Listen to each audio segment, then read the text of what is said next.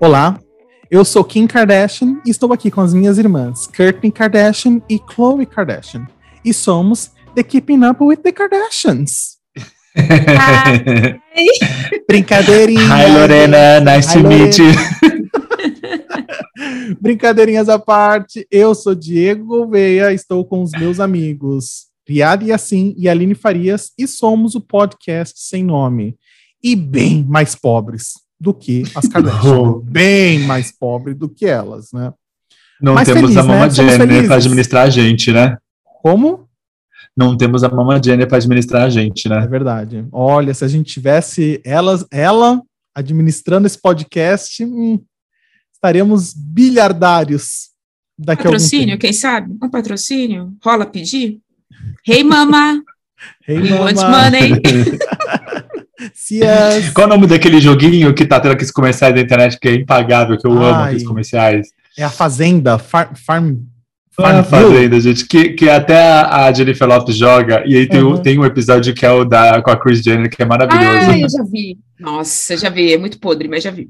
Eu amo esses comerciais. Eu também amo esse comercial. Eu fico pensando, falei, gente, quão bilhardário é essa empresa que conseguiu contratar Chris Jenner, Jennifer Lopes e vários outros é, é, esportistas, atores. Coin Master. Coinmaster, eles devem ser muito ricos, porque eles, né, assim, estão patrocinando, não patrocinando, mas eles estão investindo, assim, alto nesses, pe- nesse pessoal, É. né? São cachês assim- de provavelmente cinco dígitos pra cima. E Exatamente. o que eu acho mais maravilhoso é que é, eu não sei se isso é só no Brasil, porque nós somos o país do meme, ou se tem essa publicidade espontânea lá fora também. Por exemplo, quando a Jennifer Lopes foi cantar na posse do, do Biden, tem vários videozinhos zoando que ela chega lá na frente do microfone e ela vira e fala: Eu só vim aqui saber quem atacou a minha vila no Coinmaster. E saiu. é Eu achei maravilhoso. É maravilhoso, é maravilhoso esses memes. Eu, deve ter, Iá, não deve ter como no Brasil, né? Porque somos os reis dos memes, né? Assim, o Brasil lidera qualquer coisa que envolva meme. Mas deve ter, certeza que deve ter. Eles devem zoar também demais. Eles. Mas tirando a brincadeira de lado, e aí, pessoal, como vocês estão? Como foi a semana de vocês? Me contem tudo e não Muito esconda bem. nada. Essa semana pra mim foi especialmente boa. Dormi muito bem. Comprei lençóis novos de malha para minha cama. Minha cama agora está cada vez mais macia, com os meus lençóis esticadinhos, que nunca mais me machucaram, não fizeram dobras sobre minhas pernas, não acordei mais com problemas. Quantos mil fios egípcios ele tem? Olha, amigo, pelo preço, se tiver um, já tá barato. Mas eu acho que não, acho que não tem nenhum fio egípcio, é malha com algodão mesmo, mas tá Olha, ótimo. Eu É confesso que vocês que são arquitetos é comum, né, para vocês, provavelmente.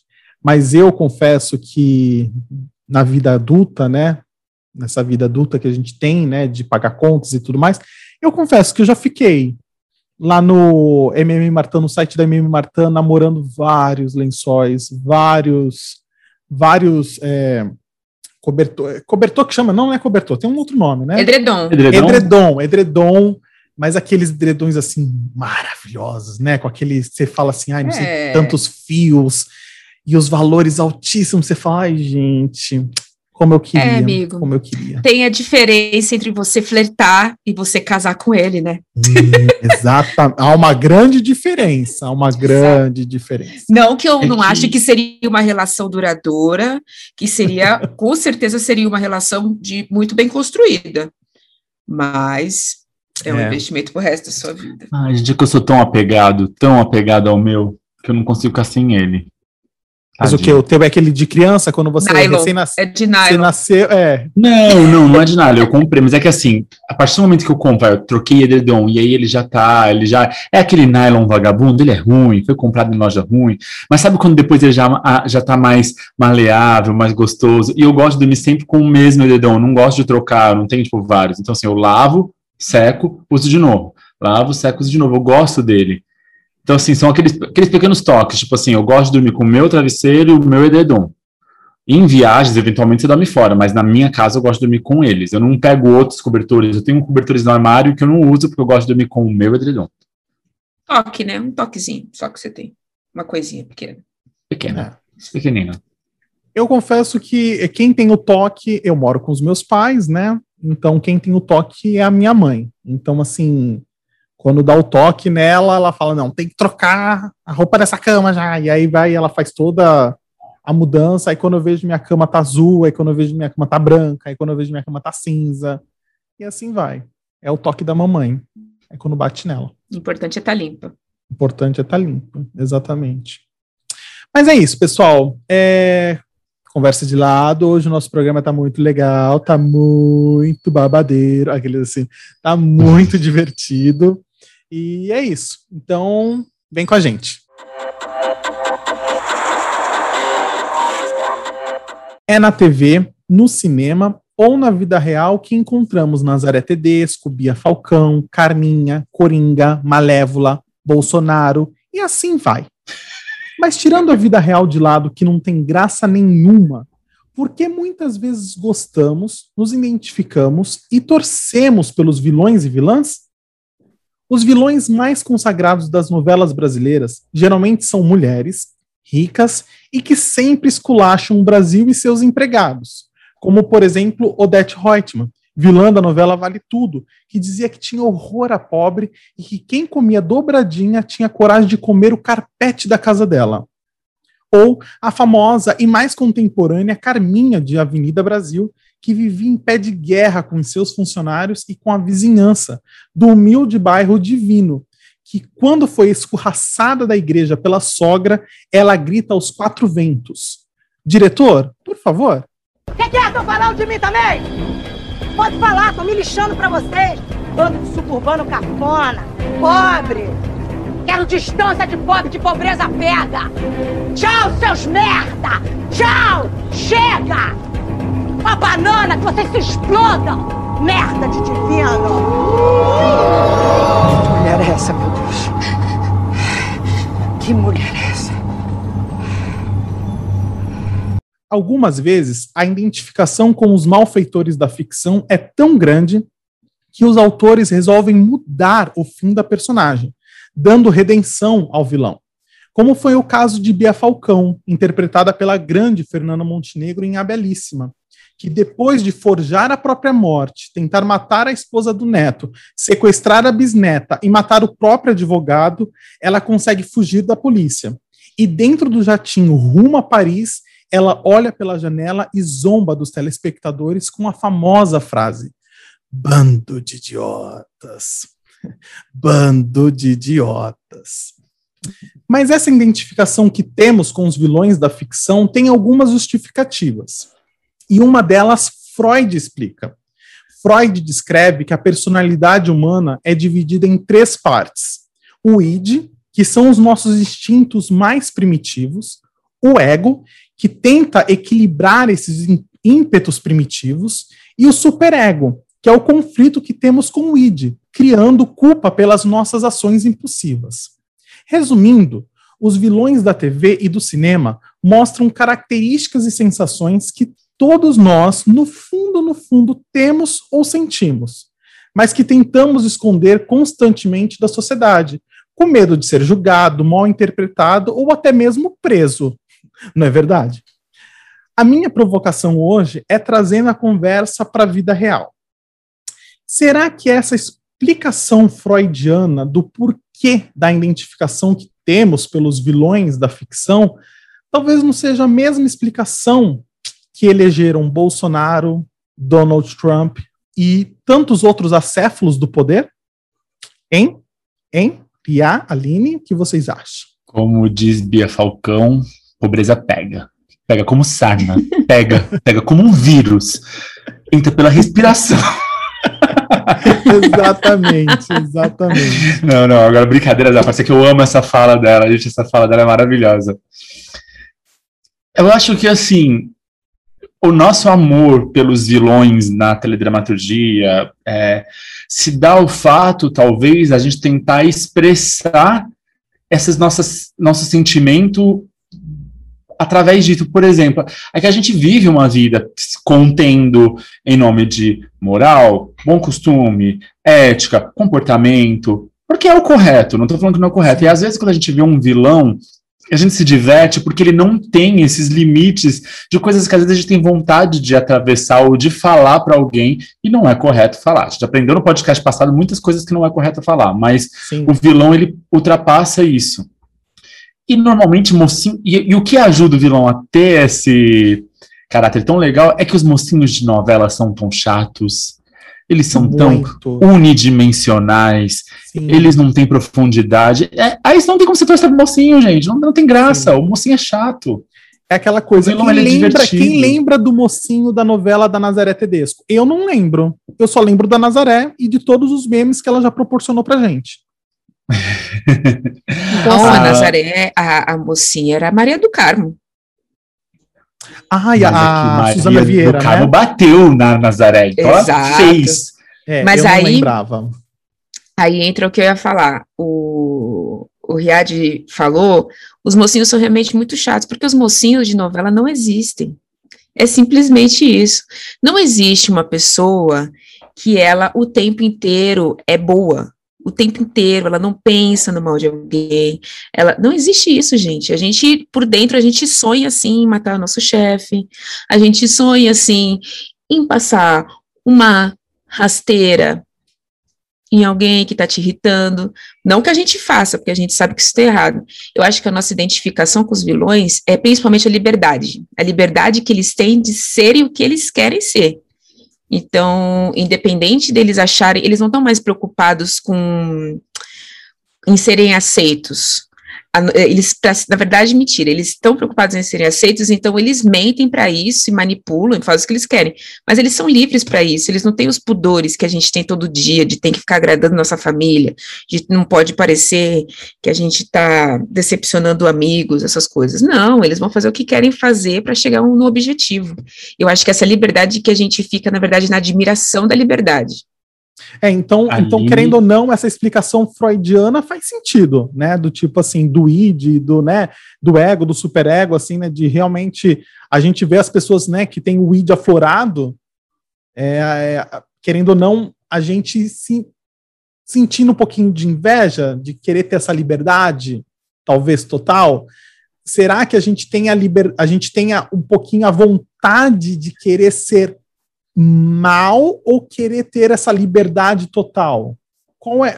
Eu, eu fico sempre pensando nisso. Algumas vezes eu me pego assim, uma série que eu gosto muito, que é uma das minhas séries preferidas da vida, que é House of Cards. House of Cards, o, o ator, o perso a personagem principal é o personagem Frank, né? Feito pelo Kevin Space. E ele é totalmente um vilão nato ele é literalmente é o, person é, a, é o protagonista da série, mas literalmente é, ele tem ele, te, ele é falta de caráter, não tem ética nenhuma, e você se identifica com ele a cada episódio, você tem vontade de ver o que, que ele vai fazer. Ele é pra... conquistador um ponto. Ele é conquistador. Mas será ele, que todos ele, os vilões ele... que a gente se admira, eles são conquistadores? Será que todos eles nos, assim, têm esse ímpeto de querer conquistar a gente? Mas o Frank, ele consegue te amarrar de um jeito que você torce por ele. Eu torcia Total. por ele. Sim. Eu, eu, eu nunca, nunca deixei de gostar dele nenhum segundo do que ele fez. Também. Ele fez barbaridades. Tá aí o metrô que não deixa a gente mentir. Exatamente. Mas era como se desse um alívio quando ele fazia aquilo. Ufa, eu ficava aliviado por ele, ele vai conseguir o que ele quer. Só para contextualizar, ele... ah, o que o Uriah falou não é spoiler, porque a série já está aí há muitos anos.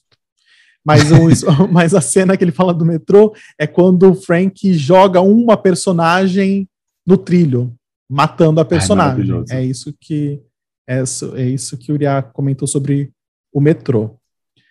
Mas. É.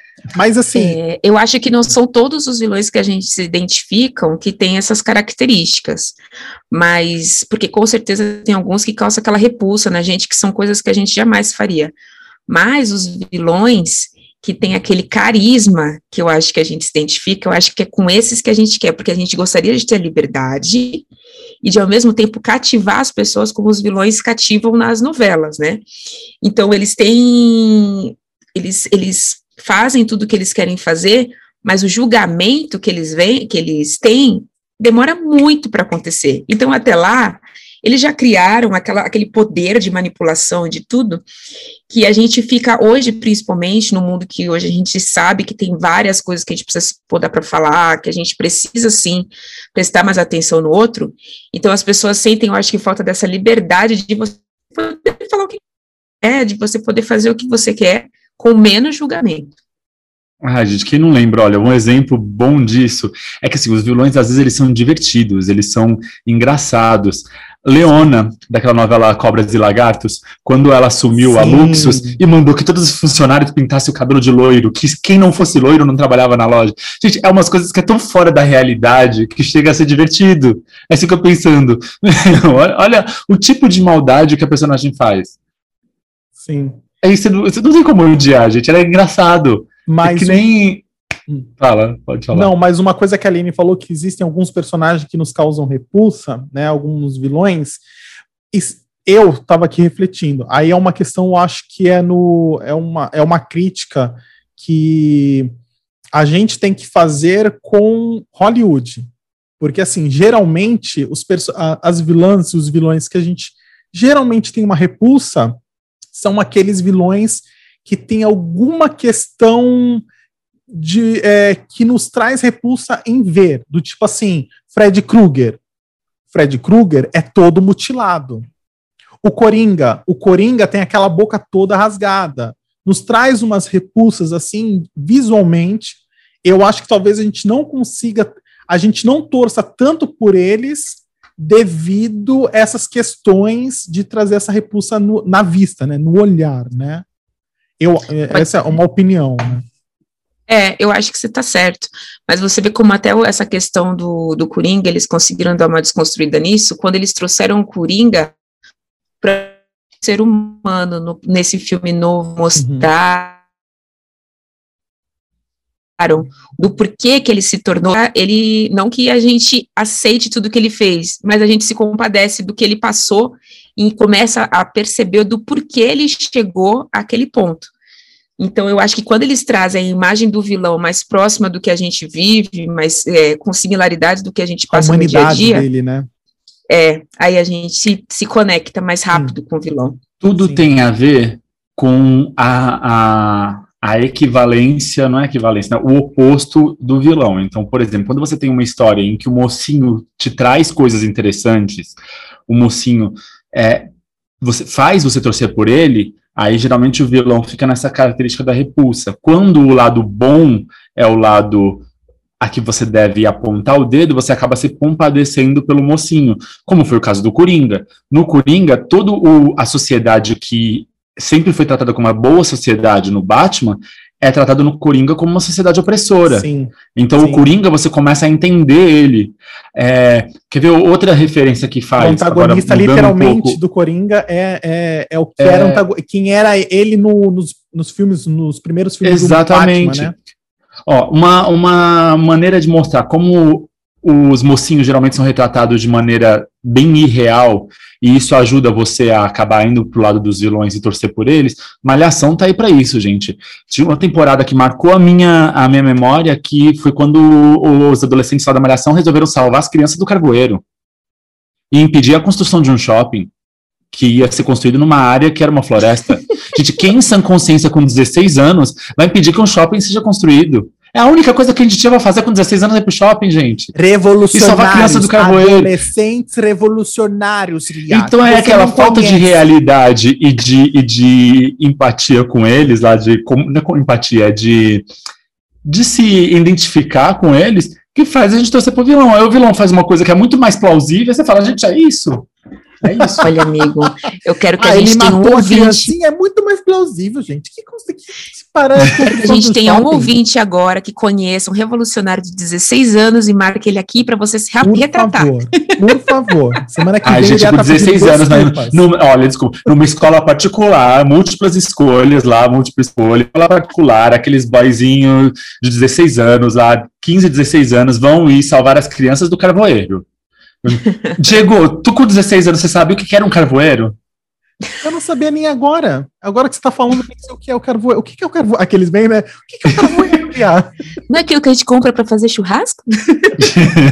então, então, assim, é esse tipo de coisa que me, que me irritava um pouco. Então eu gosto, eu gosto dos vilões quando eles são humanos, quando eles são emocionais, assim, bem passionais. Eu acho que geralmente isso fica sempre pro lado das vilãs femininas.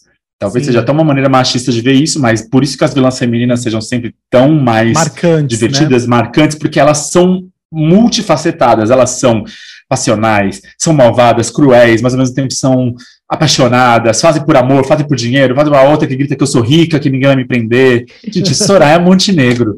Soraya Montenegro de Maria do Bairro. Soraya Montenegro é, era o drama em pessoa, ela era e chorava e, e ficava ou louca. Paola, ou a Paola da usurpadora. Paola Brat. Paola não tem pra ninguém. A né, única gente? coisa que eu tenho certeza é, é da, é da minha, minha beleza. gente, é, uma dessas vilãs, né?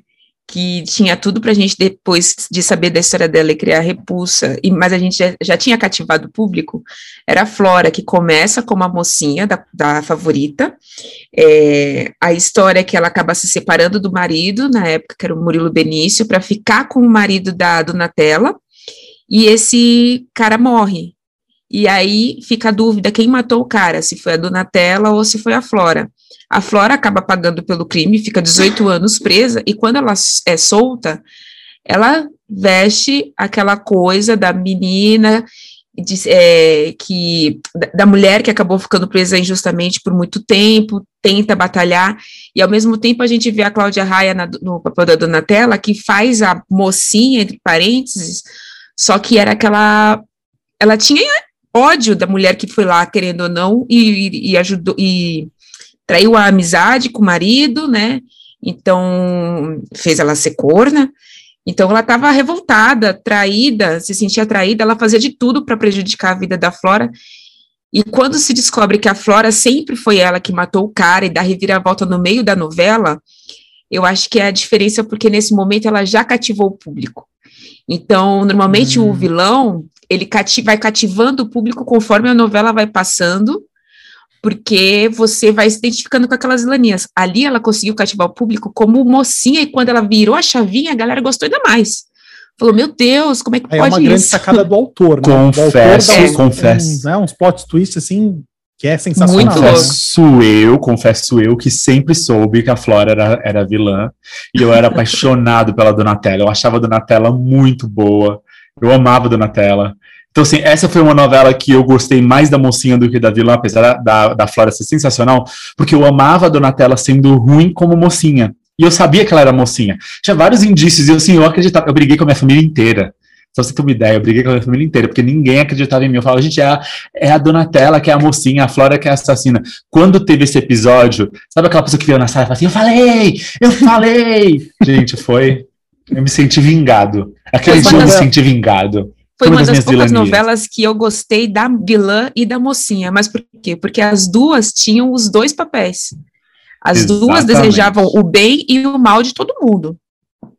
Exatamente. Eu não, lembro, eu não assisti essa novela. Essa novela eu confesso que eu não tenho lembrança. Eu só lembro, eu acho que de uma cena que alguém tá mandando a outra cantar, e aí tem aquela famosa fala, canta vadia, não é? Nessa novela? Diretor, por favor, diretor, ponha, põe o beijinho doce para refrescar a memória do Diego. E beijinho doce foi ele quem trouxe de longe pra mim. Canta comigo, sua vagabunda! Canta que eu tô mandando! E beijinho doce que ele tem depois que beijei ele, nunca mais amei ninguém. Sim, elas eram uma dupla sertaneja. Faísca Espuleta. Meu Deus. Eu, eu, a, a, a Aline falou né, dessa, eu vou falar então uma que eu me mar... que eu gosto muito, que eu até citei no texto, que é a Bia Falcão. Eu acho que é porque eu sempre gostei dessa questão, né, da, de uma mulher, é, da questão da mulher rica, ser soberba. Eu acho sempre achei legal essa imagem, né, que sempre é, que passa, né, das vilãs, e eu sempre gostei, e eu gostei muito da Bia Falcão. Eu achei a Bia Falcão uma das melhores, uma das melhores vilãs que eu já assisti em todo o tempo, assim, de todas as novelas que eu assisti, para mim foi a melhor. Só que depois que eu né, tenho Viva, né, o canal Viva que passa, reprisa as novelas, eu comecei a assistir no início da pandemia Vale Tudo, que tem a Odete Reutemann. Então, assim, eu também me apaixonei pela Odete Reutemann, porque, assim, era cada sacada que ela tinha. Ela tinha umas sacadas, ela ficava, sabe, falando assim, ela odiava, assim, era, ela literalmente odiava o Brasil.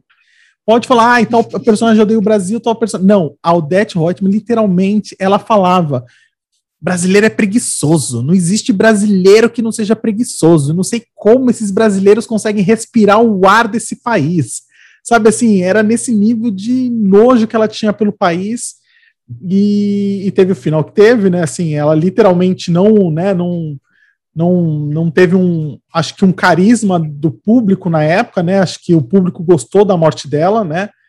É, mas eu gostei bastante de, de ver, né? Porque eu não assisti, né? Porque é uma Olha, antes. Confesso que eu fui assistir a reprise de Belíssima Hoje em dia eu acho a novela sofrível, mas a Bia Calcão era sensacional. A novela em si, hoje em dia, eu não gosto mais da novela. Eu fui uhum. tentar assistir. É uma novela que para mim ficou datada, mas a Bia Falcão ela é o que salva a novela. Sim, sim. Aquelas cenas dela. Eu, Fal... eu, achei mar... eu acho maravilhoso. Eu gosto desse autor, o Silvio de Abreu, porque ele gosta de trabalhar com atores, grandes atores, né? Então você vê assim o então você vê que ele trabalhou não só com a Fernanda Montenegro, mas tinha o Ítalo Rossi na novela. Teve uma outra novela que ele também ele foi o autor e ele colocou Gianfrancesco Guarnieri como um dos atores também. Então assim ele gosta de trabalhar com grandes atores e, e ele dá os personagens bons para os grandes, né? Você vê que assim ele Sim. escolhe bem os personagens que vai marcar para dar para a pessoa que ele fala, essa pessoa vai saber fazer muito bem esse, essa personagem. E eu tenho certeza que ele deve ter escolhido, certeza, falou, eu fiz a Bia Falcão para Fernão Montenegro porque ela transcendeu mesmo no papel, foi muito bom, na minha opinião. E para você, Eri, qual uma personagem você que você tem uma, uma vilã aí que você tem que te marcou bastante? A Aline ia falar alguma coisa, quer falar primeiro, Aline? Não, eu só ia falar que às vezes a gente vilão, acho que a, as atrizes sempre falam que gostam mais de fazer as vilãs. Só que não é tão difícil, não é tão fácil fazer a vilã. Eu acho mais difícil até, porque a mocinha, já ter aquela história de ser a sofrida, né? Você não tem muito. Se o, se o roteiro não for para você se destacar, você não se destaca. Agora, o vilão do carisma do ator. Então, às vezes, o papel vai crescendo, porque o carisma do ator é muito grande. Então, eleva bastante o vilão. Sim. Olha, eu vou falar um vilão que eu gosto muito, não, não é um dos meus preferidos, é, é um dos meus preferidos, mas não é o, o que eu mais gosto. Que, mas, assim, eu soube, vendo fofocas da internet, lendo sobre, que ele nasceu como uma mulher. A ideia era ser uma mulher, tinha uma atriz específica para interpretar, só que essa atriz não pôde fazer essa novela. Então o autor pegou e resolveu, já que não vai ser mulher, vai ser Félix. Félix hum. de Matheus Solano. É, eu acho que talvez um dos únicos homens que a gente vai falar aqui, mas o Félix, ele me conquistou pelo senso de humor bizarro dele.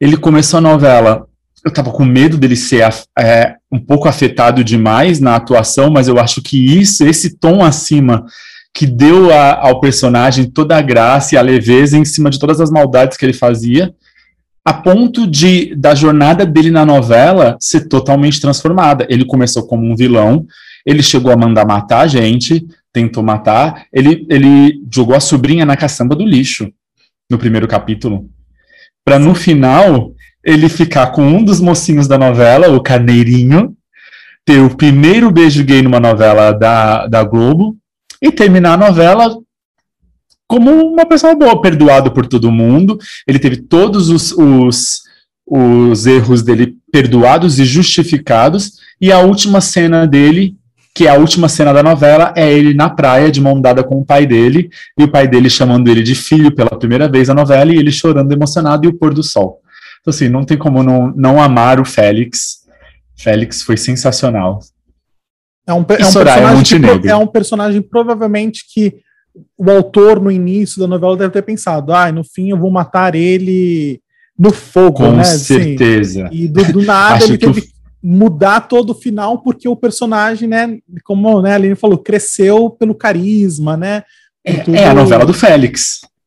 É, do exatamente. Félix. Eu não lembro nem Félix da Valdirene. que seja ele, porque eu não lembro. A. Valdirene, né? Tata Werneck, mas ela não era vilã. Mas Ah, fora isso, é a novela, novela do? Félix. Era dessa novela. Hum. É a novela do Félix, gente. Nenhum outro. Os mocinhos da novela eram chatos. A história não rodava, mas o Félix ele passava por vários, várias partes da novela, fazia as maldades, fazia coisas boas, era, era divertido, então. E que eu falei Soraya Montenegro, porque Soraya Montenegro era tão maravilhosa que morreu no meio da novela e voltou viva depois. Maria do Bairro ali, para mostrar que vilãs caem de prédios e ficam só em fachadas. E depois elas voltam para continuar essas maldades 20 anos depois. Sim, sim. E eu lembro da cena que ela chega. Eu lembro de uma cena da Soraya que ela acho que tenta se matar por causa do namoradinho que é filho da Maria do Bairro. E aí ela vai Uhum. na casa dele e fala assim: Eu tentei me matar, eu tentei me matar. E ela mostra o pulso assim dela e tinha assim uma marca, acho que de durex, que eles fizeram assim, tipo como se fosse uma cicatriz. Falei, gente, que coisa mais mal feita. Hoje eu vejo, eu falo, que coisa mais mal feita. Ai, Mas na Maria época ela do Bairro é um clássico. cena, é um- é um Gente, clássico. mas que memória, né? Que memória. Maria do Bairro é um clássico, é um clássico. Gente, de Maria do Bairro eu só lembro da Thalia. Não, é que a Thalia era muito boa, mas é que a Soraya, a Soraya mora no meu coração. como Ela era muito exagerada, Aline, muito Sim. exagerada. Quando Ela ela, abria rica, a boca, ela né? rica. Ela tinha uma bocona, assim, ela abria a boca pra gritar e era muito é, marcante, marcante mesmo. É marcante. Gente, quando ela bate na, na enteada dela na cadeira de rodas, que ela chamava ela de aleijada, aleijada, e batia, e empurrou da cadeira. E foi um. Gente, era muito, gente, era muito Sim. bom. Era muito bom, que até o final dela foi maravilhoso, quando ela tá louca, ela vai botar fogo na cabana com isqueirinho, e aí bota fogo em tudo, ela se queima. Gente, é perfeita. É típica novela mexicana. Ah, uma, uma, Hum. uma vilã que agora eu lembrei aqui, que eu gostava muito, que eu assim, eu eu sempre gostei até, eu gosto até hoje, que é a da Indomada. A- Altiva. Altiva. Maria Altiva. Maria Altiva. Era Gente, essa- Oi, Eli. A Altiva era do que falava em inglês? Isso, oh, Shake My. God. Ai, gente, Ah, sim. My maravilhoso. God. Maravilhoso. E que final ela teve, né, gente? E que Quando ela final morreu teve? queimada, vai a Virando fumaça, dela. né? Virando fumaça, falando que vai voltar, né? Eu É, e ela voltarei, aparece- eu voltarei. É, gente, é maravilhoso. Indomada era muito bom. Indomada era muito É. bom, porque Indomada era literalmente era o exagero em tudo, né? Eram as coisas loucas que aconteciam em Greenville, né? Em Greenville, Greenville. assim, acontecia de tudo. O cadeirudo, o lobisomem, era muito louco. E a mocinha dessa novela era Adriana Esteves, a nossa Carminha maravilhosa. Exatamente. Que atriz, né, gente? Vamos combinar? Que atriz. Eu acho que a Adriana Esteves, assim, ela, ela não tem um, um personagem da Adriana Esteves que a gente não lembre de alguma coisa.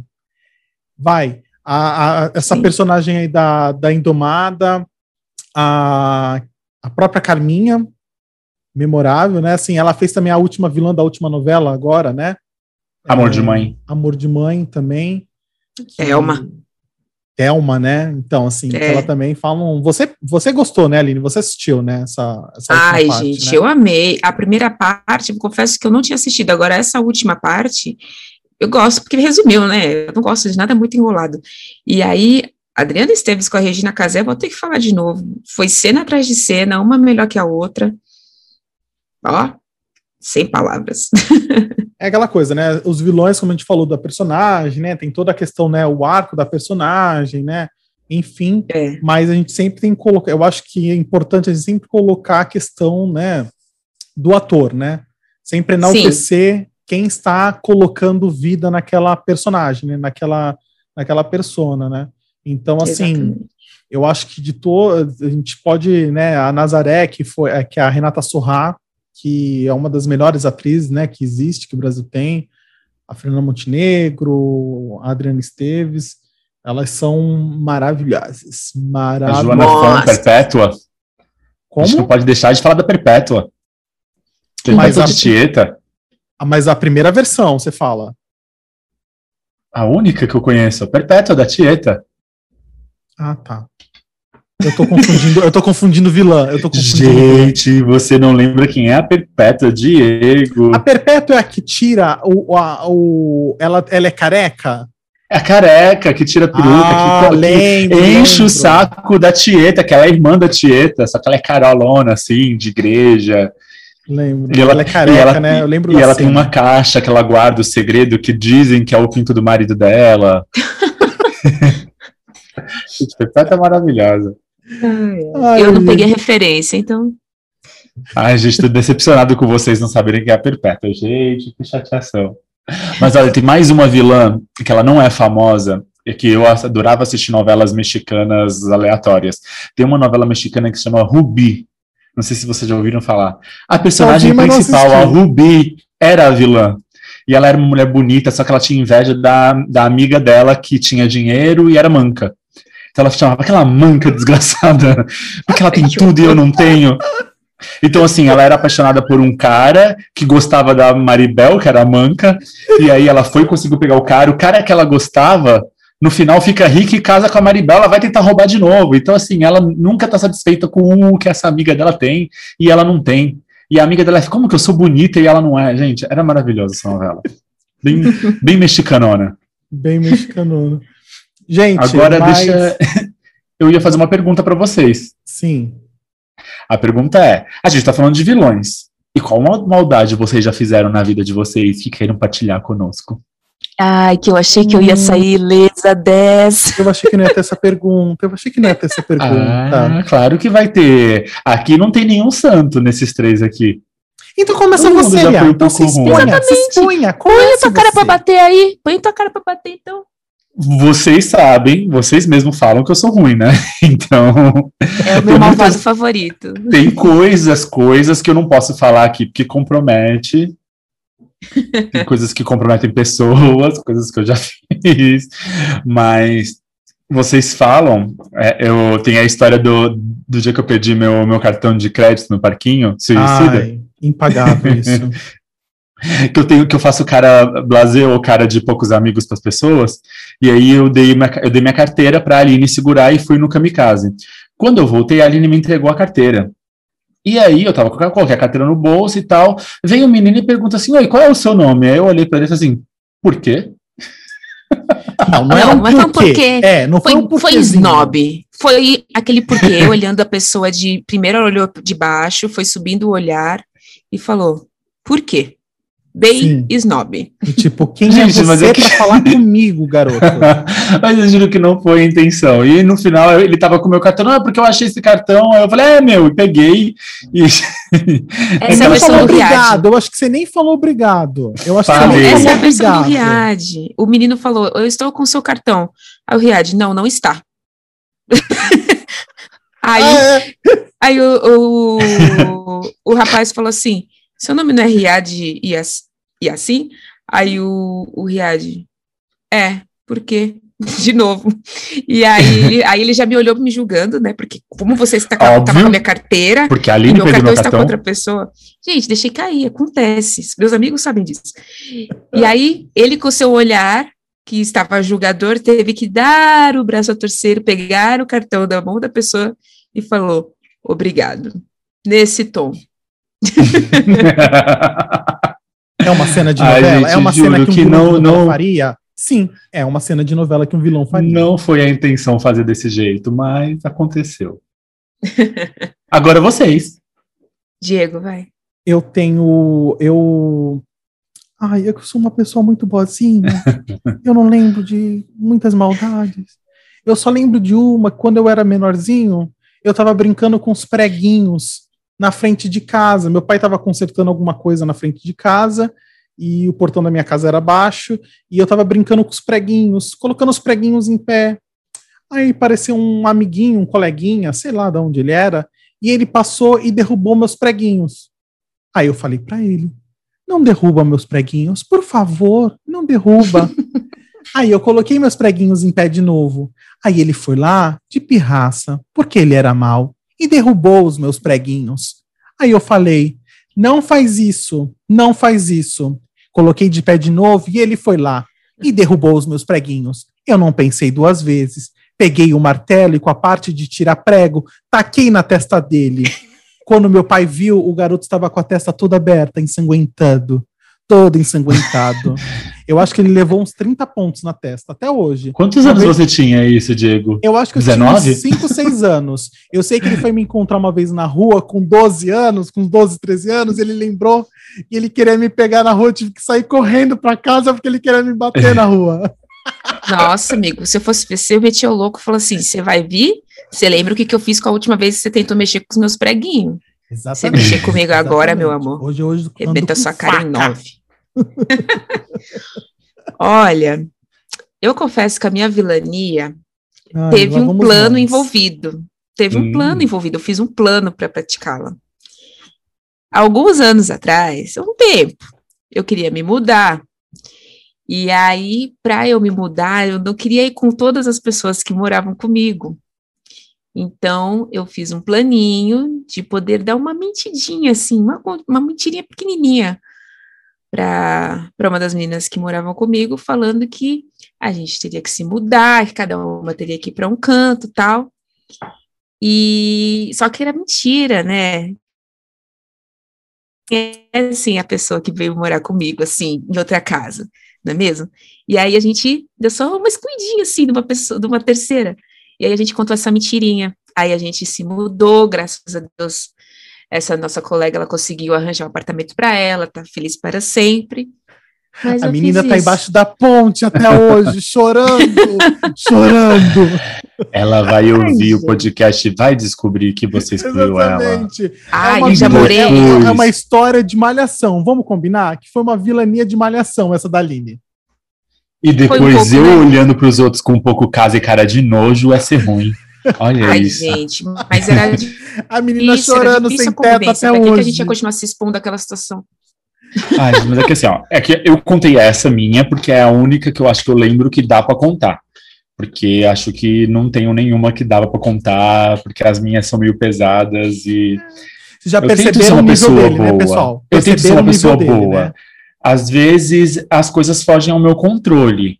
Às vezes as pessoas fazem por mim sem eu precisar fazer, né, Aline? Eu só estou presente, mas não é eu que faço. Às vezes eu estou presente e só vendo também, viu, não- Entendeu? Assim, é, é a sua- Eu energia. entendi. É a energia que eu emano que faz as pessoas fazerem a maldade por mim sem eu precisar fazê-las.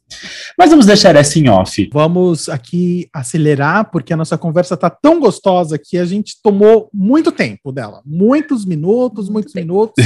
e a gente precisa continuar o programa. E é isso. O papo foi muito bom. Eu gostaria que vocês, no nosso Instagram, que vai estar lá no nosso card lá do nosso Instagram do episódio de hoje, eu gostaria que vocês que escutaram esse- essa conversa colocassem lá uma historinha de uma coisa de vilania que você fez na sua vida, alguma coisa que você não se se vangloria por isso, alguma coisa que você fala, putz, eu fui vilão aqui. E coloca lá, conta lá pra gente, pra gente saber também dessa história. Mas agora a gente vai pro nosso horário obrigatório desse podcast. Sim, é a hora do Brasil. A hora do Brasil. E agora estamos no momento mais sério desse programa. Sim, o momento que discutimos sobre o assunto mais relevante da- do cenário brasileiro. E é na hora do Brasil que vamos falar sobre o que, Aline? Sobre o que, Aline? Fala para mim, Aline, qual é o assunto mais importante desse Brasil? Big Brother Brasil. Oh my God, Big Brother. Vamos lá, gente. Ó, essa semana o que, que aconteceu? O Caio virou líder. E ele indicou a Thaís para o paredão, só que ela foi, no, ela foi no paredão com o Arthur e com o Fiuk. Só que ele tinha pensado em indicar a Camila, só que como o João ganhou o anjo, ele imunizou a Camila. Nessa do João ganhar o anjo, ele colocou de monstro o Arthur e a Poca. Isso rendeu umas coisas para a formação desse paredão, porque aí o Arthur e a Poca ficaram nessa de, ai, a gente pode indicar quem. Deu uma confusão, porque todo mundo achou que ia- o João ia ser indicado, não foi, né? E nisso todo mundo acabou votando em todo mundo, deu uma confusão. O, o Gil, que tinha o Arthur como aliado, foi votado pelo Arthur. Enfim, eu sei que o paredão, a Thaís acabou saindo com uma, um índice alto até de. Não de rejeição, porque isso já foi explicado, mas ela saiu com um índice de 82,29. E aí eu fico com alguma, alguns questionamentos, né? A Thaís, ao meu ver, ela foi eliminada porque ela mexeu com o cristal do Brasil, não exatamente com os atos dela na casa. O que, que vocês acham disso, né? Dela ter sido eliminada pelo fato dela mais pela, é, por ela ter mexido com a torcida da Juliette, né, pelo que a Juliette representa, já por ser a campeã, do que por ela ter feito alguma coisa de errado ou não. Outra coisa que eu queria falar é dar destaque para a Vitube, que assim que a Thaís saiu da casa, a Vitube já começou a recalculagem dos, dos votos, lá o que ela poderia fazer, e a nossa querida Vitube conseguiu a liderança da semana, gente, que eu desacreditei. O e quanto o que essa menina. Com cara de palhaço, né? O quanto que essa menina tem o rabo virado para a lua, né? Como que isso pode?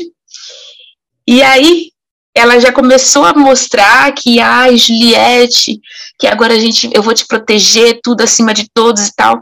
E nessa questão do VIP, né, ela como líder ia ter que colocar as pessoas no VIP, ela não colocou o Caio, que colocar ela como pode.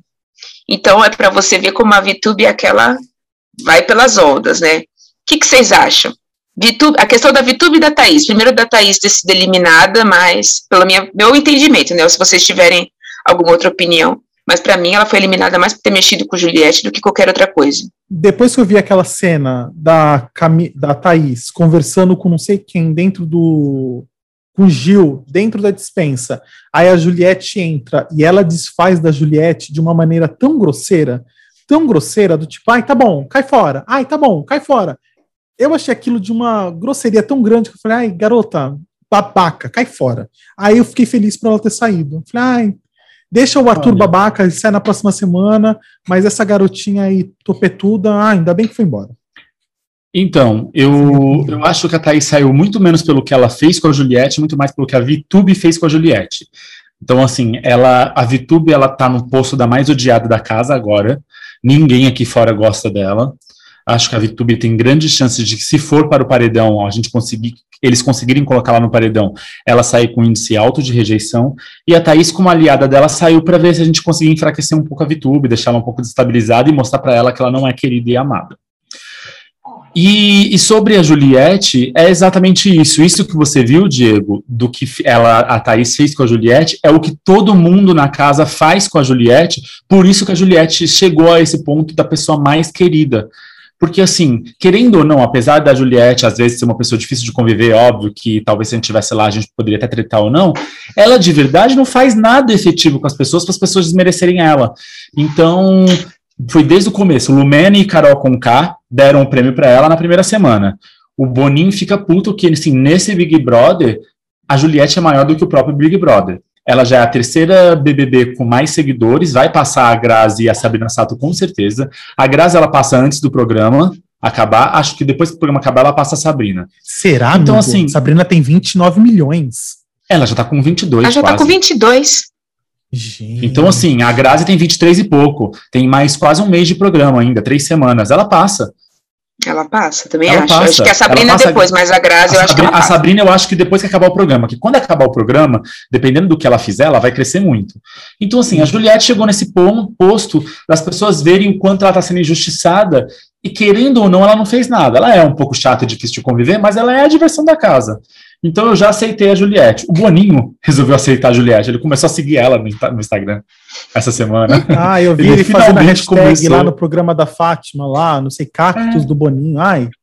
Ele finalmente começou também. a seguir ela. É, ele me irrita.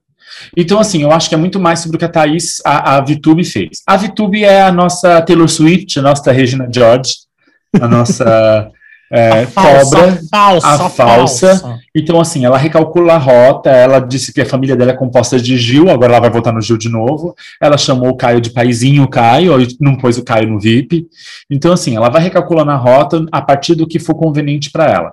E essa semana, principalmente, para é, quem começou a fazer isso, eu acho que foram os fãs do Rodolfo, mas isso, isso veio para reforçar uma ideia que eu já tinha. Nos TikToks da vida, começaram a ressuscitar todos os vídeos dos momentos em que o João falava mal da Juliette ou das outras pessoas, junto com pessoas polêmicas da casa que saíram. Então o João foi, foi. E aí a Juliette teve uma conversa muito importante com o João, perguntando se o João não percebia as coisas que a Carol Conká falava. Ele falava, ai, comigo ela era sempre legal, mas você não via? Ah, eu via, mas não era comigo. E quando foi com a Camila? Ah, quando foi com a Camila eu me importei, mas quando não é. Tipo, ele mostrou que ele não tinha empatia nenhuma com as outras pessoas que eram humilhadas pela Carol ou pelos outros, e que ele só se importava quando tinha alguma coisa relacionada a ele. Diga, Aline. Eu não protegendo o João, mas eu fico pensando numa coisa. A gente não faz isso o tempo inteiro. A gente tem, é, porque eu acredito assim, a gente, o exercício da empatia, a gente tenta colocar todos os dias, mas é muito difícil. A gente é, sempre tem mais empatia com os próximos, entendeu? Sim. E eu acho que a gente, isso nele está sendo muito exaltado por estar tá dentro de um programa. Mas a gente Sim. faz isso o tempo inteiro. Quantas vezes a gente não escuta, às vezes, a pessoa falando mal de alguém a gente não defende?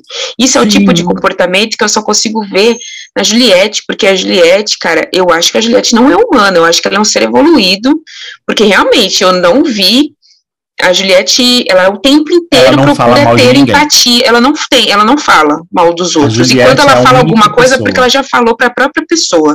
Ela não, mas ela mas, não fala para os outros, ela vai lá e fala para a pessoa. Ela fala: para a pessoa. Tem isso, eu não gosto disso. Aí, se alguém vem falar dessa pessoa, ela não, você tem que entender o lado dessa pessoa.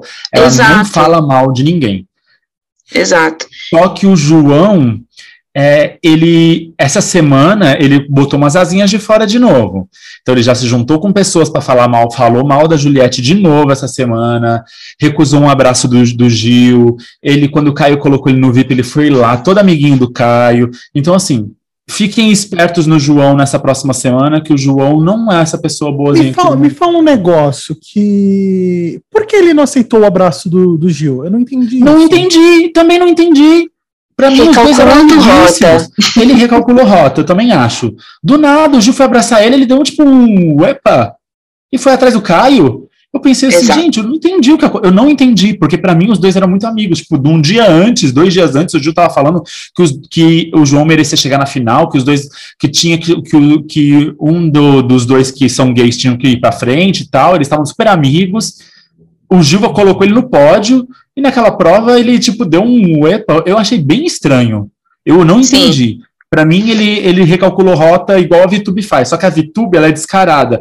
O João, é que agora a gente começou a prestar atenção porque tem menos gente, mas o João foi sempre assim, meio recalculando rota. A única que Exatamente. ele é fiel é a Camila. Exato. ele, mas, e a Camila é eu gosto. Mas, a, mas, o recal, mas vamos combinar, novamente. Eu acho que eu falei isso um, uns podcasts atrás. O melhor eu falei? Me desminto se eu estiver falando fale, besteira. Fale. Eu falei, eu acho que a VTube, eu acho que é um dos melhores jogos da casa. Ou, se não, o melhor jogo. Porque, assim, ela, com certeza, ela é a mais odiada aqui fora. Mas lá dentro, ela é a mais amada. Então, assim, o pensamento dela, ó, é aquela lei do marketing. Ah, se você não consegue ser o primeiro, seja o segundo. Se você não consegue ser o segundo, seja o terceiro. Então, assim, ela é com certeza desse negócio dela não ir para os paredões, ela chegar na final e ser uma das finalistas. Sim. Isso então, que assim, me irrita, amiga. Mas eu acho que ela, ela, não escapa. Eu acho que ela não escapa. Tomara, viu? tomara. Porque Arthur já tá com muita raiva dela. O Gil, se ela votar no Gil e o Gil voltar, ela vai virar opção de voto. Porque assim, tá afunilando ao ponto de que ela vai virar opção de voto, vai começar a virar opção de voto de alguém. Sim. Então. É, o recalculando rota não deixa de ser uma estratégia. Eu não vou te falar que é errado, porque em certo ponto é isso que você tem que fazer. Gilberto, Arthur, eles têm que jogar dessa forma. O Caio, precisam, eles não têm mais aliados lá dentro. Então, sim, eles precisam ver em quem a maioria vai meter o voto deles lá. Eles não têm o que fazer. A Vitube incomoda porque ela faz isso desde o início do programa, mesmo quando ela tinha, quando, no caso dela, ela tem muitos aliados, né? Então, ela vota em várias pessoas e não se torna opção de voto dessas pessoas. Eu acho que é isso que irrita. Mas é que a VTube, ela é, ela é. Tanto que ela virou quadro no programa, isso, porque ela faz isso de modo falso. A pessoa ganha, ela vai lá e aí começa a elogiar, falar as qualidades. Ai, meu paizinho, ai, Gil, você tem. Eu tenho vários Gils na família. Ai, Caio, sonhei com você hoje. Tipo assim, é falso. Só que ninguém percebeu isso porque todo mundo coloca ela numa posição de criança. A menina de 20 anos fofo. Só que assim, eu vi um vídeo no TikTok que a menina começou a mostrar e falando, deixa assim, essa VTube é uma personagem. Porque se você for ver ela antes de entrar na casa, ela não usa essas roupas infantis, não tem essa maneira infantil de falar. Ela, as roupas dela são muito mais sensuais, ela tem uma outra postura, mas ela criou esse personagem na casa da menina fofinha. Eu ia falar isso, eu achei que isso era uma, uma percepção minha, mas a infantilidade que ela apresenta até na conversa, assim, não uma infantilidade de uma criança totalmente ingênua, mas de ser muito, ai, porque eu sou muito sincera e eu gosto muito de você, sabe? Aquela coisa da ingenuidade que a criança tem, uhum. de ser tão, que é sincero com todo mundo. E diferente da Juliette, que é ao mesmo tempo que é sincera, mas a Juliette é uma pessoa relativamente assim, ela chega a ser grossa quando ela precisa ser. Arretada. A, arretada. A Vi, ela calcula as palavras que ela usa com as pessoas, isso é muito irritante, pelo menos pra gente estar tá vendo de fora, é muito. E o que me irrita mesmo é que ela, eu acho que pode fisgar um terceiro lugar sendo assim. Se ela ir passando pelas beiradinhas e não for votada, e, e se os aliados dela, que são muitos agora, lá dentro, forem pegando liderança, cara, ela tá protegida. Sim. É. é. Infelizmente. É, infelizmente, infelizmente. Eu, eu posso falar um negócio? Eu acho que a culpada dela ser líder é a Juliette. Desculpa, Cactus, desculpa, Juliette, fans, mas eu lembro muito bem de uma conversa uh, que a Juliette teve com a Vitube, falando que a, a Juliette sonhou que a Vitube ainda ia ser líder, a Vitube ainda ia ser líder no programa. Aí a VTube Mas ela já ser, foi. Ser, não, depois que a VTube, essa última vez que a VTube foi líder, ah. a Juliette pegou e falou assim para ela, quando ia ter a prova, falou assim: "Eu sonhei você sendo líder de novo". Aí a VTube pegou e falou assim: "Será Juliette? Eu comecei o quê?". Aí a Juliette falou assim: "Eu sonhei". Então assim, a Juliette, esses sonhos. Esse programa tá muito voltado nos sonhos. Esse povo tá sonhando Sim. demais e tá acontecendo. Então, Agora eu só espero só espero que nesse paredão não saia Gil e não saia Arthur. Vou confessar que eu tô querendo que o Arthur fique. Tá tão interessante ver o Arthur agora, e tem outras pessoas que podem sair, que eu não quero que o Arthur saia. Ai. Apesar de eu não gostar Olha, dele. Não, eu, é, eu acho que pra mim também não me desce. Não, não me desce. Não, não me desce. Eu o Arthur lá na casa Arthur... do, que, do que muita gente que tá lá. Não, eu prefiro o Arthur, o Arthur do que muita gente que tá lá. Eu não gosto dele, mas assim, é interessante do que a VTube. A VTube não, não acrescenta em nada para casa. Não, eu... pelo contrário, eu acho que esse elenco é um elenco assim, eu não quero ser grosseira falando isso, mas é um elenco de pouco enredo. Todo o enredo é voltado para quem tem contato com Juliette, ou arranja treta com Juliette, ou tem amizade com Juliette. Se você não, não põe o seu nome Juliette na boca, você não, não é nada essa semana, entendeu? Então, é, a VTube, querendo ou não, esse negócio dela ser meio vilãzinha e toda hora trocando de galho em galho, isso aí dá, dá um papel para ela, entendeu? O papel de ser mais uhum. odiada, mas dá um papel. É, mas então, assim, em questão de girar a casa, não gira. Eu acho muito mais interessante um, um Arthur brigando com o Fiuk e quase saindo na mão do que ela só lá puxando o saco dos outros, entendeu? É isso é, que eu tô falando. E as, e as, interações do Arthur bêbado com o Gil bêbado são muito divertidas, vamos, vamos confessar, né? Eu, pelo Sim. menos, dou muita risada. Quando o Arthur virou pro Gil e pediu um beijinho e depois uma mordidinha. Não... e, o, e o Gil mordeu o cachorro, né? Mordeu alguma coisa, um, um, um, uma pelúcia, não era? Alguma coisa assim? Não sei, assim, que o Gil mordeu o pescoço dele. É, é, umas, é umas interações muito bizarras que eu acho engraçado. Porque o Arthur, ele é uma pessoa é chata, ele tem todos os defeitos, mas ele é um bom ouvinte quando é para se conversar sobre determinados assuntos. Ai, não. Eu até, eu até acho interessante ele ficar. Ele, pra mais mim, é um machista escroto, ele é um É, mas ele, mas ele ainda ele ainda é, Essa... é, acaba sendo interessante em alguns aspectos. Eu ainda prefiro que te, eu tenho uma lista de pessoas, umas três pessoas que podem sair antes do que o Arthur, que eu não me incomodaria. Mas o Arthur pode sair também, contanto que o Gil. É. Essa semana, confesso que me incomoda mais pelo fato dela ser líder, porque era a semana propícia para ir paredão, porque a dinâmica pode dar muito errado para todo mundo, né? O líder tem que indicar o seu voto e mais um voto que consequentemente tem que ser um dos monstros, porque vai ser o último anjo da casa uhum. e esse último anjo vai ter direito a indicar três monstros. Então o líder tem que indicar seu próprio voto e consequentemente tem que indicar um monstro. E a casa no voto secreto tem que dar dois votos. Então pode dar muito errado para todo mundo. Eu acho que era a dinâmica que poderia dar certo dela ir pro paredão. Só que ela sendo líder, tá ilesa. É, eu tô torcendo pro Gil pegar esse anjo. Eu gostaria muito que o Gil pegasse anjo, porque eu acho que ia ser. Dois, Diego, dois. É, porque eu acho Também que ia ser a reviravolta perfeita. O Gil anjo e sendo autoimune, né? O anjo autoimune. Então. E aí, quem ah, a Vitor ia colocar? Quem? Exatamente. Luke ou Caio? Porque eu não duvido. Acho que ela vai por Fiuk. O paizinho ou o irmãozinho? Quem será? Acho que vai no irmãozinho. Exatamente. Então, assim, eu queria ah, muito que, que o Gil ganhasse esse anjo. Também. Gente, e é isso. O nosso momento importante, a nossa Hora do Brasil acaba por aqui. E é isso. Judas, Judas, Judas, Judas, Judas. E agora, como vocês ouviram o anúncio maravilhoso de Lady Gaga, agora é o nosso momento Malhando Judas. Porque, como vocês sabem, toda semana é sábado de aleluia. Então nós precisamos colocar o quê? O Judas no chão. E hoje, quem a gente vai colocar no chão, Priá?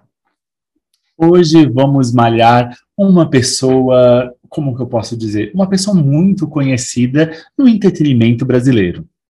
Ele foi por muitos anos apresentador daquele programa que acabamos de falar. E estamos falando de Pedro Bial. E por que malharemos Pedro Bial? Porque Pedro Bial fez um comentário um tanto quanto inoportuno, grosseiro. Não digo que é por causa da pessoa, mas eu acho que na posição dele como jornalista ele não deveria ter feito este comentário.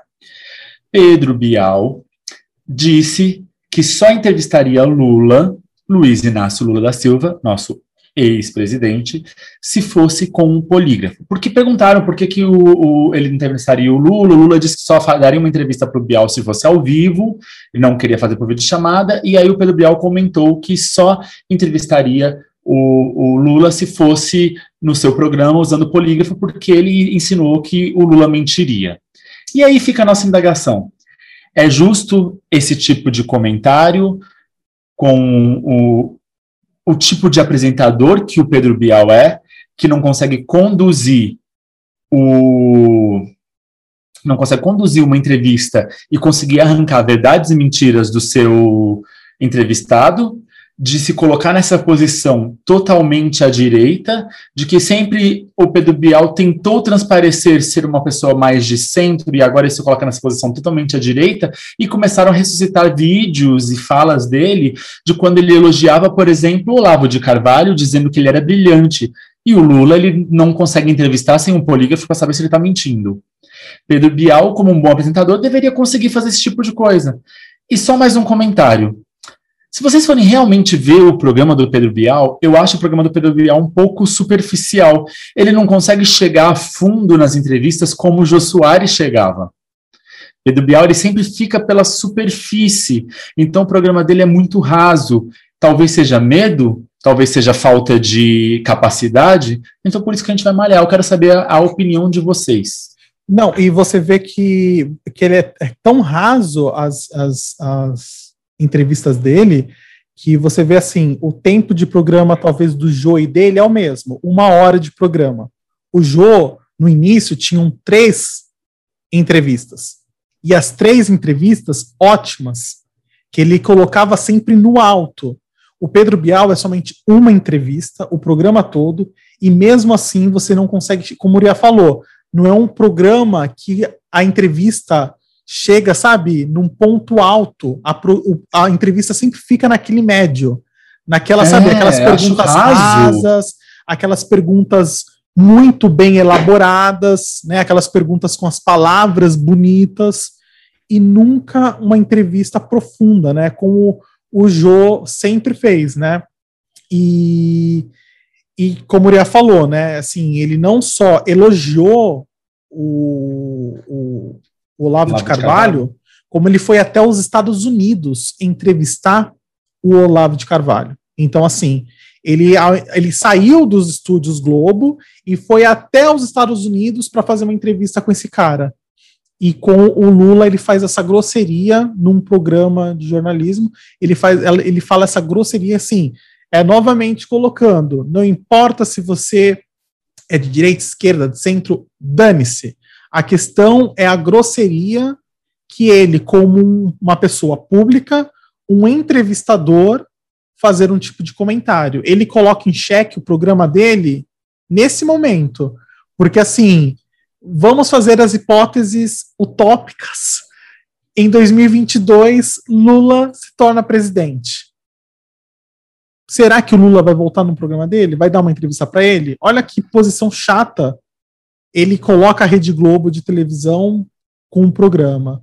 Olha, é... alguns famosos chamaram ele de frouxo por ele não ter a capacidade de conseguir conduzir uma entrevista sem esse tipo de artifício. Sim. Foi uma, óbvio que foi uma piada, mas. É, perdeu. Né? Pedro Bial perdeu uma grande chance de ficar calado. Para mim, o comentário dele foi um comentário bem carregado de preconceito, né? Porque ele é um, ele tem aí toda a sua carreira, é um jornalista muito conceituado, enfim, mas é um, todo mundo sabe que o jornalismo tem como ponto de vista apresentar os lados, né? Então, se ele tem o seu próprio ponto de vista, deixa o Lula então apresentar o, a, toda tudo que ele tem para falar e rebate com seus argumentos, rebate para mostrar rebate para mostrar que você está mentindo ou não. Sim. Mas a partir do momento que ele tem uma opinião formada e você não quer escutar outra pessoa, isso já realmente deixa muitos pontos duvidosos Sim. a ver sobre isso, né? E tem outra coisa. Por que não entrevistar o cara ao vivo? É, porque eu não entendi. Ele tem medo dele mentir. Mas ele, se for por causa de ai, porque todo mundo acha que o Lula mentiu, que ele é criminoso, ele deu uma oportunidade, por exemplo, na entrevista da Flor de Lis para ela poder falar o que ela queria falar sobre o assassinato. Exa Falou tudo, é? exatamente. Falou tudo, exatamente. Então, por que você não vai dar uma oportunidade para todo. É um cara que está todo mundo falando que ele foi injustiçado, deixa ele falar, dá o ponto de vista dele. Se você discorda, dá seu ponto rebate. de vista e fala. Sim. Rebate, exatamente. Mostra que ele é um mentiroso no seu programa. Mas você se recusar a ouvir e para mim ele se colocou numa posição de intelectual. Eu não vou, não vou disponibilizar do meu tempo para escutar o que o Lula tem a dizer. Mas vamos, combinar, isso. Bial, mas vamos combinar que ele sempre se colocou nessa posição, né? O ele é aquele, é aquele intelectual, falso intelectual. exatamente, é um falso intelectual. Pseudo-intelectual, essa é a palavra que eu tô tentando lembrar. Que se coloca entre o bem e o mal, né? Assim, é um tipo. É. Você vê um ponto que eu sempre fiquei pensativo com o Pedro Bial foi quando ele fez o livro sobre o patrão. Do tipo assim, ai, patrãozinho lindo, meu amor. Ele foi lá e escreve um livro, sabe assim, maravilhoso, colocando o Roberto Marinho, sabe, como Deus no Brasil, entendeu? E você fala, nossa, que, que cara estranho, né? Que, autor, que, que escritor estranho, né? Porque assim, se vende para quem paga, né? Literalmente se vende para quem paga ele, assim, né? E, e, ganhou o total espaço do tipo assim, anos depois conseguiu um baita lugar como apresentador do Big Brother, dando conhecimento dele para massa, né? Fazendo o Pedro Exatamente. Bial virar, saindo da intelectualidade de algumas pessoas, indo para massa. Então, Sim. você vê o nível de pessoa, né? O tipo de, de pessoa que, infelizmente, ele se, ele cava, né? Cavou, que nem você acabou de falar, né? Fez uma entrevista com a Flor de Lis, cara. Deu o microfone para a mulher que tá todo mundo sabendo que a mulher fez tudo aquilo. E sabe, tem provas e reprovas e do tipo e vem fazer uma grosseria dessa com o cara, com o Lula. É. Pedro Bial, ah. ele vem com as palavras bonitas, tentando fazer aqueles discursos como se fosse profundo, são pseudo intelectuais, esses discursos, para tentar falar bonito. O medo dele, eu acho, do Lula é porque o Lula consegue, o Lula tem o dom da palavra. Então o Lula Sim. consegue cativar as pessoas com a fala dele. E isso é total oposto ao Pedro Bial. Só que o Pedro Bial, com essas falas bonitas e todas rebuscadas, sempre está na, superfície, na superfície. Ele entrevistou a Paola Carosella a entrevista não foi de nada a lugar nenhum. Ela foi Sim. super rasa. Eu fui assistir porque eu sou super fã da Paola, já falei para vocês. Também. Eu queria ver, e ela nunca conseguia aprofundar em nenhum assunto. O Jô Soares fazia isso com graça, com palavras chulas, às vezes, com piadas, caindo de uma cadeira. Eu vi um vídeo dele caindo da cadeira que eu lembrei desse dia, que eu achei maravilhoso. E assim, chegava em pontos maravilhosos. E agora o Bial fica lá fazendo firulas e falando bonito, e a entrevista não chega em lugar nenhum, ele só quer mostrar que ele. Então, é isso que eu fiquei um pouco decepcionado com essa fala, e isso me fez atentar a quanto Pedro Bial tem esses defeitos. É, a minha conclusão só pela entrevista do com o Lula mesmo é que eu acho que ele ficou com medo de uma entrevista se tornar um debate, porque o, o, Lula com certeza ia mostrar os pontos dele, se ele discorda, ele ia mostrar o dele também, e ele ficou com medo desse debate, todo mundo sabe que o Lula não debate, não tem para ninguém, é. né? Gente, sabe o que eu acho que ia ser engraçado? Se o Lula virasse e falasse assim, tá bom, eu vou aceitar o polígrafo. E o polígrafo desse que era verdade em tudo. A cara que o Pedro Bial ia ficar. não só Pedro Bial, né? Não só é, Pedro é, não, porque Bial. assim. Metade do Brasil, né? 50 assim, e tantos por cento que elegeram algumas mentiras e iam ficar de cara. Exatamente. O, o, o, o, polígrafo não funciona com o Lula, porque o Lula acredita fielmente em tudo que ele faz. Ele, ele fala, né? Exatamente. que ele fala. Então, por mais que seja mentira, ele acredita muito muito. Sim. Então eu acho que o polígrafo não funcionaria com ele. Mas eu queria ver esse resultado. E aquela coisa, né? O que eu achei sensacional também é o, o Twitter, né? A terrinha, né? Vamos combinar? Ah, que terra, né? Terra. Que terra maravilhosa, né? Assim, ao mesmo tempo que a terra de ninguém é uma terra maravilhosa. Assim, eu achei sensacional que começou a levantar uns vídeos do tipo assim, e as pessoas colocando, ah, quem nasceu para ser Pedro Bial nunca vai ser Jô Soares. É, e colocaram entrevistas do Jô com Lula, entrevistas do Jô com a Dilma, que, e, e só pontuando aqui, eu lembro da entrevista com a Dilma, o Jô Soares foi criticado num grau, porque falaram que a entrevista com a Dilma foi uma, uma, uma entrevista também rasa, porque ele só enaltecia Dilma, não tinha nada contra Dilma, e assim, todo mundo, até que no mesmo, no, na, no, na semana que ele entrevistou a Dilma, escreveram no chão da rua dele, né? É, Jô Soares morto, alguma coisa assim. Então, mas do mesmo jeito, o Jô Soares, ele sabia entrevistar, como o Uriah falou, né? Levava a entrevista em lugares, a entrevista com Lula, cara. A entrevista do Jô com Lula é maravilhosa. É maravilhosa. O Lula maravilhosa. ensina a lavar o rosto com os nove dedos. Sim, maravilhoso. Não, o que eu acho sensacional é que quando o Lula contando, todo mundo gargalhando. Eu falei, gente, como pode o povo gargalhar sabe de uma história dessa?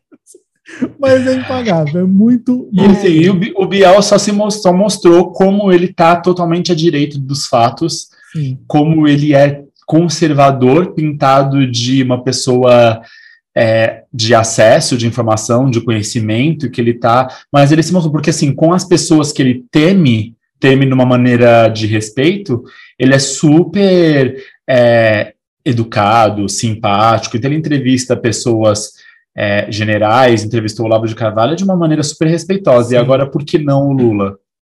Se o Lula ele fala isso, imagina outros tipos de pessoas que podem ir no programa dele e sofrer uma entrevista mal feita, todas as entrevistas dele são mal feitas, né? Ah. Para analisar, eu, eu, eu, eu, reparei como o programa dele ultimamente tem sido muito, muito raso. Salvo pequenas exceções, como o caso do João de Deus, que teve programas mais interessantes, eu acho que todos foram bem rasos.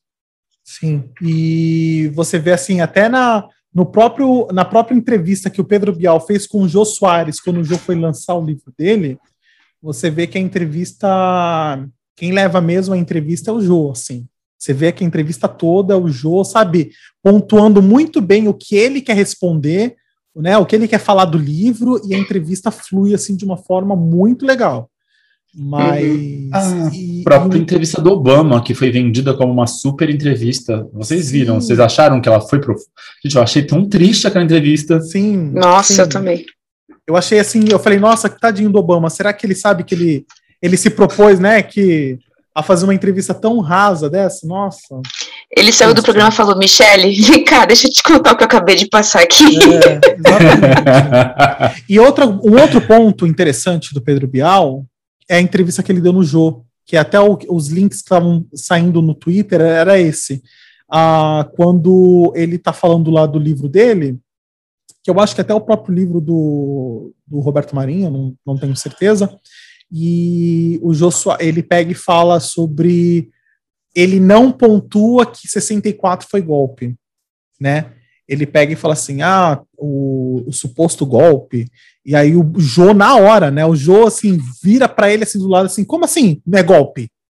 E, tipo, você tá louco, cara? Entendeu assim? Mas o Jô é tão elegante que mesmo não concordando e achando aquilo horrível, o Jô consegue dar uma contornada e deixar ele tranquilo. Mas assim, tranquilo entre aspas, né? Porque o Jô fala de uma forma que ele entendeu. Sim. E assim, como assim, cara? Você não vai falar que foi golpe, entendeu? Olha, desculpa Pedro Bial, mas o, a- o substituto do Jô Soares é a Tata Werneck. Na entrevista mais bizarra que ela faz, ela consegue te dar muito mais informação e você saber muito mais coisa interessante do que os 45 minutos do, do Bial falando bonito e não indo a lugar nenhum. É verdade. Exatamente. Exatamente. E isso, gente. Eu acho que a gente malhou muito bem. Eu acho que o, o Pedro Bial, nesse momento, tá no chão, né? Tá totalmente malhado no chão. Não tá, galera? Tá totalmente on the floor. malhadíssimo. Né? Tá on the floor, onde ele tem que estar neste momento, né? Mas é isso, galera. E agora a gente vai para o momento ai, que a gente adora neste programa, que é indicar, falar algo que a gente assistiu, que a gente viu, que a gente leu, qualquer coisa que a gente gostou. Sim, é o momento Dona Fernandona. Fernanda Montenegro. E como eu disse, né, antes do nosso, da nossa vinhetinha, esse é o momento Dona Fernandona, onde a gente fala algo que a gente mais gostou na semana, algo que a gente assistiu, que a gente viu, que a gente leu, que a gente quer compartilhar com vocês. E essa semana eu vou falar o meu primeiro, eu começo. Pode falar. Eu vou falar, eu assisti essa semana o quinto episódio do Soldado Invernal. Acho que é isso. O Falcão e o. Soldado Invernal da Disney, né? Falcão, isso, da Disney, esse mesmo, Ria. Gente, o quinto episódio. Cara, a série é maravilhosa, mas o quinto episódio é maravilhoso. Eu acho que vocês não devem, vocês têm que ver, porque vai falar sobre a questão eh, muito importante na série. Fala sobre Qual questão? ah, fala sobre o, o- o soldado, que é invernal, e, e, e fala sobre muitas coisas legais. Eu acho que vocês têm que assistir, galera. É isso. gente, eu não tenho, eu não tenho selo gente. Eu não tenho selo. Eu tive que colar do coleguinha, não. E o pior é que se você falar. fosse levar, se você fosse levar isso e tivesse falado direito, eu ia dar outro selo. Ia deixar você levar Ai, esse. Gente, eu deveria ter falado direito então, porque eu colei do coleguinha. Ai, Então, então, vamos é- falando de vocês que eu penso o meu. Vamos pensar um aqui. Ó, então, eu vou falar aqui o meu. O meu é, é o quinto episódio. A série como um todo é o Falcão e o Soldado Invernal da Disney. Eu achei a série é muito boa. Ela é uma maneira diferente de abordar uma série de super-heróis. Ele, é, ele tem o tom dos filmes do Capitão América, principalmente o Capitão América e o Soldado Invernal, que é um tom mais político. Então a série é, leva toda essa questão mais política. E em especial o quinto episódio, que é o que saiu sexta, ontem, hoje, porque a gente está gravando na sexta, mas ontem, para quem estiver ouvindo a partir daí, que esse programa sai no sábado, que foi um episódio que tratou principalmente do herói negro e o seu lugar na sociedade americana. Então, eu acho que isso faz um link muito legal com o nosso episódio passado do podcast.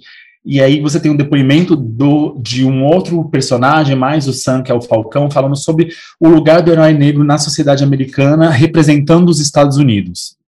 Então, esse é o meu selo, vale a pena assistir a série como um todo e focar nesse quinto episódio, que assim eu acho que tá muito, muito bem feito, atuações ótimas e a qualidade das séries da Disney são muito boas, né? Aline, você, eu ainda não tenho nada. Aline, você. Ai, amigo, pelo amor de Deus, eu, olha. É, o meu selo essa semana vai para nossa nova identidade visual que vai entrar para vocês já já. Nossa nova identidade vai ficar maravilhosa, tá certo? A gente vai anunciar já já para vocês. Eu espero que vocês gostem. Comentem, façam seus comentários, porque foi investimento. Uhum, foi um E investimento. você, Diego, qual que é o seu selo? Gente, o meu selo, galera. O meu selo. Ah, eu tenho um selo. Ah, lembrei de um aqui que eu gostei. Vamos lá. É como que é? Ai, deixa eu pegar aqui. É no Spotify. Eu falei até para você Ria, esses dias. Ah, lembrei. Quem gosta de mitologia grega, mitologias, escute o podcast Noites Gregas. É muito legal. Uh, esse, essa tempo, é, ele tá em que episódio? Ele tá no episódio 28. E ele, o, todo o podcast, assim, é literalmente do início, ele vai explicando como surgiram as mito, a mitologia, e ele vai explicando personagem por personagem, história por história. São programetes assim curtos, mas são é, muito bons. O professor, eu esqueci o nome do professor, deixa eu ver. Cláudio Moreno. Cláudio Moreno, ele é o professor, ele é mitólogo. O cara, assim, o cara é outro nível, assim. Você escuta o podcast dele, você fala, nossa, que legal. Para vocês terem uma ideia, eu me influenciei tanto que eu até comprei, assim, os dois livros, né, que ele cita, que é a base da mitologia grega, né, que é a Ilíada e o a Odisseia. A Ilíada, a Ilíada e a Odisseia. Então, assim, é muito bom. Quem quiser, coloca aí no Spotify, Noites Gregas, e escute o podcast do professor Cláudio Moreno. Posso dar é mais um, um detalhezinho? Acho que claro. complementando o seu selo, claro. eu, eu sou muito fã de mitologia grega, é, e quem tiver curiosidade, tem um livro muito bom lançado pela Martins Fontes, que acho que o livro, tanto o Diego já leu esse livro quanto eu, acho que foi a minha iniciação em histórias da mitologia grega, ele é bem didático, é um livro relativamente curto, que ele é separado por personagem, histórias curtas, mas você consegue dar uma inteirada sobre a mitologia que é o Deuses e Heróis da Mitologia Grega e Latina, de Odile Gandon. É um livro muito bom para você ter uma iniciação sobre mitologia e, e, ouvir esse podcast, que é maravilhoso. Sim, esse livro é maravilhoso. Lembro da época da biblioteca da escola que a gente sempre lia, era muito bom. Muito bom. E é muito é isso, bom. gente. Eu acho que a gente conseguiu, né? Dar os nossos três selos. Acho que sim. Acho né? que sim. Acho que nosso, os nossos ouvintes estão selados hoje, estão selados. Eles acharam que eu ficar sem um selo, né? Ah, não. Bobinho, peguei vocês.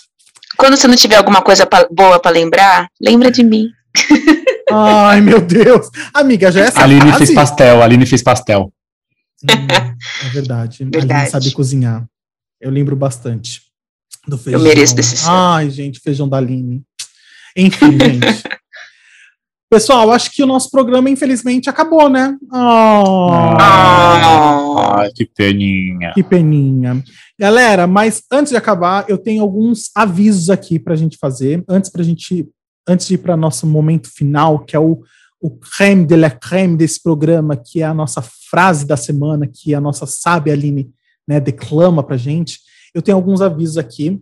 O primeiro aviso é: semana que vem, para quem não sabe, dia 25 uh, dia 25 do 4, dia 25 de abril, vai ser o Oscar, né? O Oscar, o Academy Awards desse ano, né? Que foi transferido de fevereiro, que normalmente todos os anos é em fevereiro, ele foi transferido devido à pandemia para agora, dia 25 de abril. E nós vamos fazer um programa especial. Sim, semana que vem o nosso programa vai ser especial Academy Awards, Oscar. Vamos falar dos filmes que estão indicados, vamos falar sobre curiosidades do cinema, vamos falar sobre filmes que nós amamos, filmes que nós achamos que deveria ter ganhado o Oscar e não ganhou, Os Injustiçados. A gente vai falar sobre tudo isso. Vai ser um programa repleto, perfeito, vai ser um programa muito legal, que eu tenho certeza que vocês vão adorar. Então, provavelmente, provavelmente não, a gente não vai ter no programa que vem o A Hora do Brasil o momento mais sério desse programa, o momento. Ah! o Big Brother vai ficar para depois. a gente não vai ter a Hora do Brasil semana que vem. Então, se você escuta esse programa só por causa da Hora do Brasil, já saiba que semana que vem não vai ter. A gente vai ter todos, o, né, todos os quadros, menos a Hora do Brasil. Enfim, é esse o primeiro aviso. O segundo aviso é o nosso Instagram, né? podcast ponto sem nome, podcast ponto sem nome no Instagram. Sigam, compartilham. O nosso Instagram vai mudar, vai ter uma repaginada, né? Como a Aline acabou de falar no nosso selo, vai ter essa mudada aí do nosso, do nosso logo, do nosso visual. E tá linda, tá linda. A gente realmente investiu para que a pessoa faça lindamente para vocês, entendeu? A pessoa que fez está escutando esse podcast, né, Érica? Ela fez. A gente espera que ela esteja escutando. A gente espera, a gente espera. Senão, semana que vem eu conto uma, uma fofoca dela. Mas, enfim, essa semana. A gente monta o quadro Fatos sobre Érica. Exatamente. quadro sobre Érica. E a gente vai contar tudo sobre Érica. Vocês falam pra gente, gostou da identidade visual? Ótimo, a Érica vai ser só louvada. Não gostou? A gente só vai esculachar a Érica. É o novo quadro do programa. Mas é isso, galera. Sigam o nosso, o nosso Instagram para vocês acompanharem tudo que a gente vai estar tá lançando aí, divulgando. E tá muito legal. A gente teve bastante curtidas essa semana, bastante pessoas seguindo, e foi uma semana bastante legal, né? A gente assistir aí o nosso o nosso crescimento como podcast. Vocês uhum. podem, agora, Diego falando, vocês podem seguir o Diego, achando o Diego no Instagram como DS Gouveia, DS Gouveia, vocês me encontram lá bonitinho, é, recatadinho e do lar. E é isso. Ria, Aline. Vocês podem é me encontrar meu... no meu Instagram, que é Riad assim, tudo junto, R-I-A-D-Y-A-S-S-I-N. Hoje eu soletrei para vocês. e vocês podem me encontrar, conversar, não conversar, curtir, me chamar. Eu tô aberto a papos e conversas. o meu é Preta Farias. E como aquele papinho de sempre, né, gente? Tô lá esperando um oi, como vai? Você está sumida? Manda essa mensagem aí. Gente, você está sumida, então quer dizer que ela quer conversar com pessoas que já conversaram Ai, com ela, Aline. Mentira, vou cortar essa frase. Não, hum... não quero ninguém, não quero ninguém, nenhum cadáver, não. Olha, gente, só para dar uma ajudada na nossa amiga, é preta ponto Farias, tá? Ela esqueceu do ponto, mas tem um ponto. Olha gente, só. obrigada, viu? Obrigada. Olha, Vocês entendem o meu eu, meu eu interior corta essas coisas aí. Mas é isso, galera. O nosso programa está chegando ao fim. E como eu disse, o nosso momento creme de la creme é o momento em que a Aline, a sabedoria né, do nosso grupo, é a mulher mais sábia né, do nosso grupo, porque só tem ela de mulher, mas é a mais sábia. E ela vai declamar para gente a frase da semana para acalentar o seu coraçãozinho, para deixar o seu coraçãozinho confortado para a semana, ou não, né? Ou não. Mas é isso, Aline. É com você. Exatamente. Vamos lá, galerinha. Fechando os olhinhos, já estão acostumados com o ritual, né? Para você, você, que acha, que o mundo, mundo gira ao seu redor, redor aqui vai um conselho. Vá ao médico, com certeza você está com labirintite. Viu? Para você ficar ligado aí na saúde, galera. Hipocondríacos, hipocondríacos, fica ligado. Ai, gente, nem fala isso que eu tenho labirintite. Não seja egocêntrico, então, né, amiguinho? Mas eu tenho Vá mesmo, no médico, gente, vá mesmo. no médico. Já fui, já tomei meu remedinho, já acordei à noite com meu quarto girando, tomei remedinhos. Faz um tempinho que eu tô bem, graças a Deus, faz um, um tempinho que eu não tenho nenhuma crise de labirintite, mas... Gente, vamos cortar, vamos finalizar, porque se a gente começar a falar de doença, eu começo a falar da hipertensão aqui, os remédios que eu tomo, que a gente vai longe. Os remedinhos, remedinho. É isso, pessoal. Beleza, adorei o programa de hoje. Até semana que vem. Beijo. Até semana que vem. Um beijão.